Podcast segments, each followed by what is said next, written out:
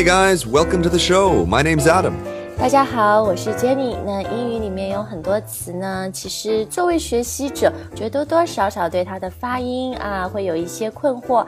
那也有很多词是我们中国人特别容易读错的。今天呢，我们就跟大家集合这一串很容易读错的英语词，最主要的是要教你正确的读法。 Okay, so we're going to be talking about words that Chinese people commonly mispronounce. mispronounce 听起来像一个女生的名字 Oh, mispronounce 小姐是吧？ ，pronounce 小姐。 Oh, right, right, right, right, right. 好，你看那个就 misunderstand or it's just a bad joke 。 好，读错念错没关系，最主要就是知道自己错了，然后纠正过来 correct them 就可以了。所以听.我们的节目呢，也希望把这些平时你容易犯的小错误赶快改掉。大家也可以到我们今天的呃微信推送里面去看详细的这个列表，最主要多听几遍，多练习啊。到微信公众号寻找开源英语就可以了。OK，so、without further ado，我们就不浪费时间了，直接说说，哎，这个词吧，平时是特别常用，你出去消费啊，you know when you're shopping buying things，你肯定都要这一张东西， Yeah, it's a killer. Okay, it's called a receipt. 呃，receipt，这是一个收据，对吧？哎、 But the, 发票，发票英语英语应该叫 invoice， yeah, an invoice sounds much better. R- receipt is something that you would get at like the supermarket. 嗯，就是公司凭 receipt 不会给你报销的，对吗？Right, right.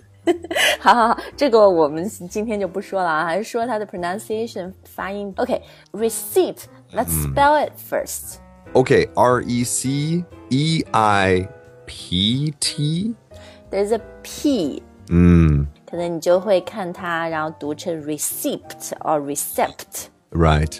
就是把那个 p 的音发出来。But just like Adam said, this is actually a silent p，它是一个不发音的。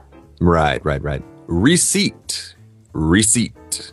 Receipt. 对，所以基本上你把那 p 的音去掉就对了啊。So it's a receipt。 That's right. 好，那啊，其实讲到这个 silent 的这个音啊，接下来一个呢，也是你看它的拼法很容易读错，这个就是 Debt. debt Ah, public debt，对吧 public debt. Personal debt. 对，personal debt，D E B T。Mm. 但其实这个 B just like that P is also silent。 It's silent. I, I remember, Jenny, very, very clearly. I had a Korean professor in university, and he could not pronounce this word. He would always struggle with this word. Uh, deb, deb, 对，其实不要发那个 B 就可以了，直接 debt。 right, debt. 就好像它只是 D E T 那样， Yeah, like net or bet or sweat. 对，其实就是 debt。 好，接下来要说的这个就是讲到同事，people you work with，your coworkers。 Or your colleagues. colleagues.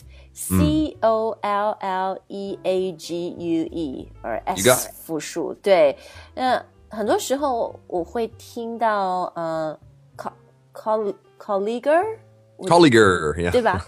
colleaguer Yeah. 它其实不是一个 e r 的音，它就是 colleague。 Well, it's because you said coworker before, which is, is very, very common. But colleague is for a much uh, higher level job. And so I guess people just put them together into colleaguer. 啊，你是说可能因为 co-worker，然后很多人就会对自己 merge 合合并起来，对吧？然后发音就变成 colleaguer。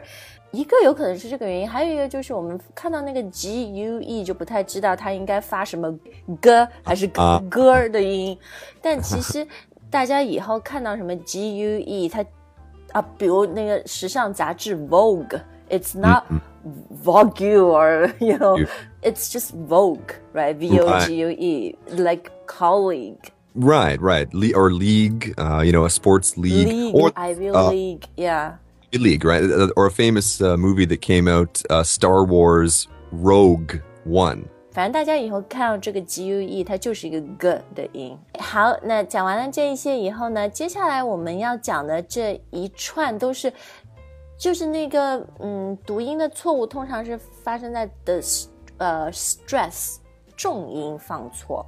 Okay. stressing the wrong syllable 啊，重音放错。 我我觉得最常见的一个可能就是说手机那个词。Uh, okay, right. I often hear people say mobile phone, mobile phone, But it actually should be mobile phone. mobile phone、对，所以它这里 mobile 这个重音其实就是在那个 m 上面的，不是在那个 b 上面的。呃，mobile phone。那其实这个词呢，你也会听到 native speaker 有两种不同的发音。So some people would say mobile, but some people would say Mobile phone, yeah. mobile phone. So in any case，不管是 mobile 还是 mobile。The stress should be on the M On the first syllable, right. first syllable 第一个音节，而不是那个 B，不是 mobile。那接着说重音容易错的啊，下面的这一个呢是 Process. process，、流程、过程或者处理 process。The stress 这个重音是在 also the first syllable， It's also on the first syllable, right. 对，也是在第一个音节 pro，对吧？process 错误的类型跟我们前面说的那个 mobile 很像的，就是容易放在那个第二个 syllable，就变成 process。 Ah, like princess.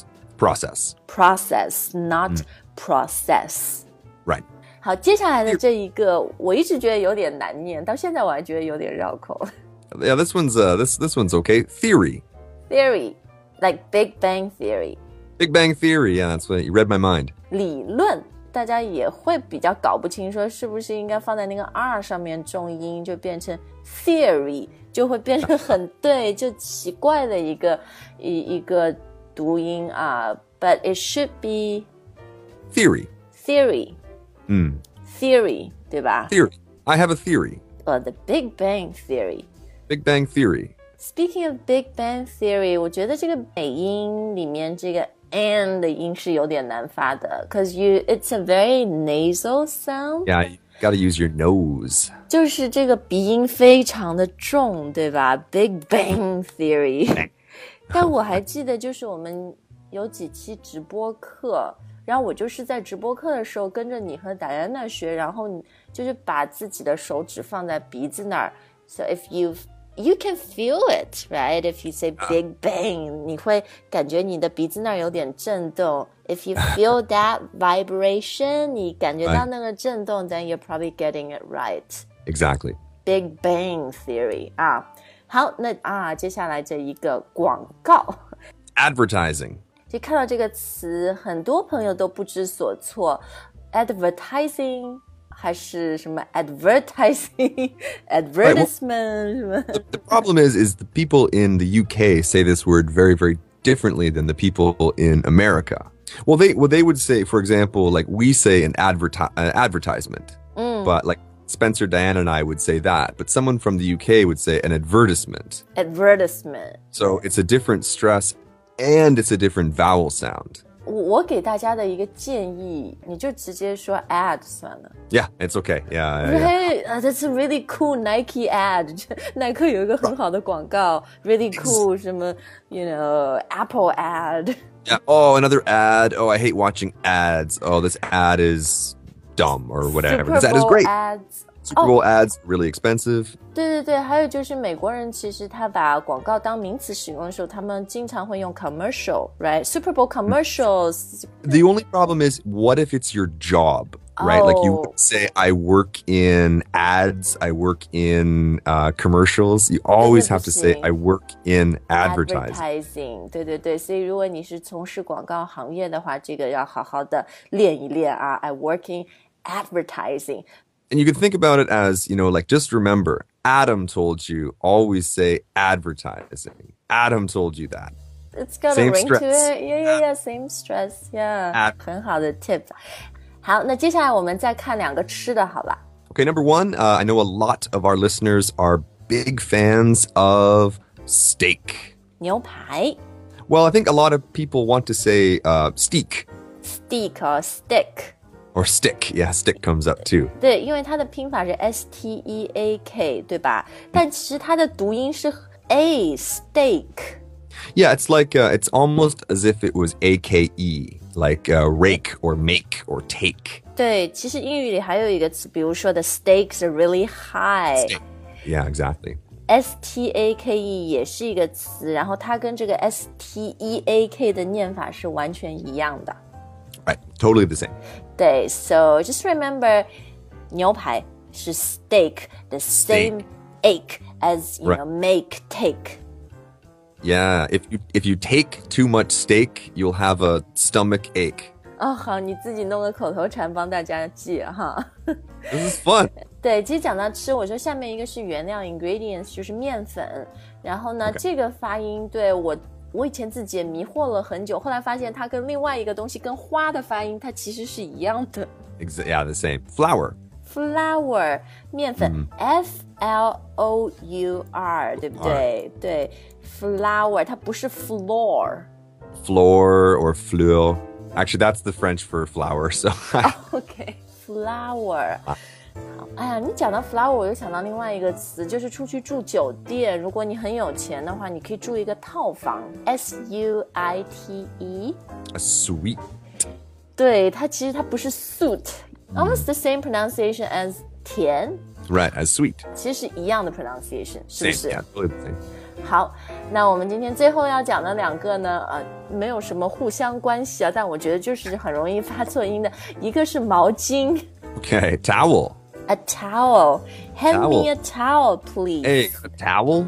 Get to bring a towel. W E L 这个音有一点点难发，towel， Yeah, 就像屋子的屋有一点啊，towel， towel. 反正就不要发成 tower 就行了。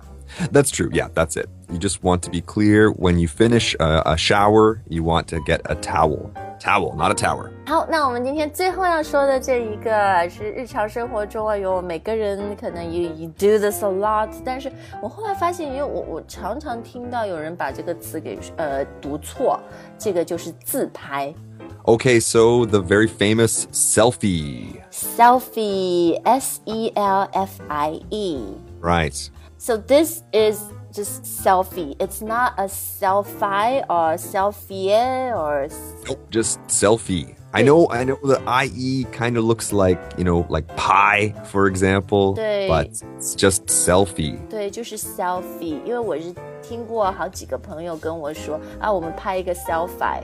I have heard that once or twice. 对，其实其实是 selfie。 好，我们今天呢讲了这些非常容易被念错、读错的这个英语词，希望大家听了节目以后有一些灵感，有一些窍门，学到了它正确的读法。然后还有哪一些词的发音会让你比较困惑的，大家也可以在留言里面告诉我们。嗯，我们下次再为大家做节目。那如果你想给自己创造一种非常沉浸式的英语学习环境，然后要多听多练英语的话，希望我们的开言会员课程成为你一个非常好的补充，因为我们的课程是全英语，而且我们每天都有更新，发音也好，还有你的语言组织习惯也好，这个都是多接触、多浸泡，然后自己多思考、多练习的一个过程。我也很开心的就是，我们现在哎，终于我们的这个 app A P P 啊，正确的读法应该是 app，呃，上面有了个跟读的功能，所以大家在听我们主播很标准的发音以后呢，大家也可以跟读录音。我们现在也在做那个打分的功能，所以这些都是我们的会员可以去享受的。学习一年只要六二九。OK guys，thank you for listening. Good luck, guys. See you next time. 下次再见。Uh, bye bye.